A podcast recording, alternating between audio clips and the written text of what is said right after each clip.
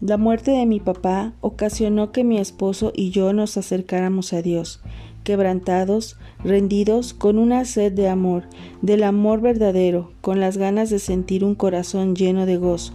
Mi esposo me llevó a los pies de Cristo en el año 2013. Dios restauró nuestro matrimonio. Tuvimos un hogar lleno de armonía. Yo supe lo que era sentirme en paz a pesar de las tragedias. Mi esposo se volvió la cabeza del hogar. Él siempre fue un hombre muy alegre, paciente, cariñoso, atento, un hombre ejemplar, un buen hijo, buen amigo, esposo, hermano, un hombre muy querido que aprendió a vivir en armonía con los demás, viendo lo bueno de la vida, sin odio, sin rencores. Lo único que le faltaba era Cristo en su corazón, una relación con Dios y lo logró.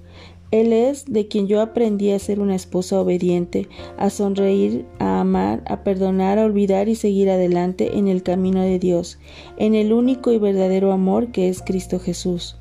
Dos años de reconstruirnos como pareja, dos años queriendo ser nuevas vidas, confiando en el amor de Cristo.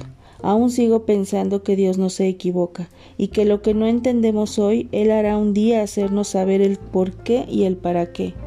Mi esposo empezó a sentirse mal, su cuerpo empezó a cambiar, su relación conmigo cambió, todo se vino abajo. Descubrimos que tenía cáncer en el estómago un mayo del 2015 y él se fue de este mundo en julio de ese mismo año.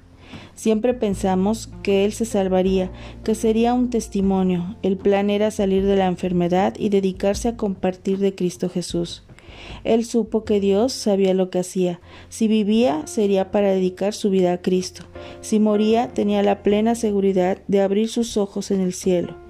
Él me preparó para todo lo que ni él sabía que vendría.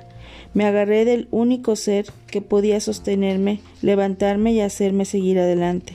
Dios, mi refugio, mi Padre, mi Salvador, mi amado Cristo Jesús, quien no me ha abandonado aun siendo pecadora. Hoy puedo decirte que todo este camino fue de bendición. Si no fuera por mi papá y por mi esposo, yo no hubiera nunca buscado a Dios. Dios no busca tu mal, no busca lastimarte, no sé explicarte, solo sé decirte que Cristo cambió mi vida, que sé Él cumple sus promesas, y un día me encontraré en el cielo con los amores de mi vida. Yo necesitaba ser disciplinada, rescatada y convencida de que Dios era el único camino para ser feliz, que Él llena con su inmenso amor y misericordia todo vacío en ti, dándote una vida plena con amor, abundancia, paz y la plena certeza de que en Cristo Jesús todo lo puedes que te fortalece hoy agradecida por todo lo sucedido que me ha llevado a conocer a Cristo y poder decir con seguridad que soy salva, en espera de mi llamado. Este es mi testimonio. Espero que tú no seas disciplinado y quebrantado, que puedas entender que Dios te ama, que estás a tiempo de buscarlo y de abrir tu corazón a Cristo. Te comparto este versículo de la Biblia que es Isaías 65.1. Me di a conocer a los que no preguntaban por mí. Dejé que me hallaran los que no me buscaban. A una nación que no invocaba mi nombre, le dije, aquí estoy.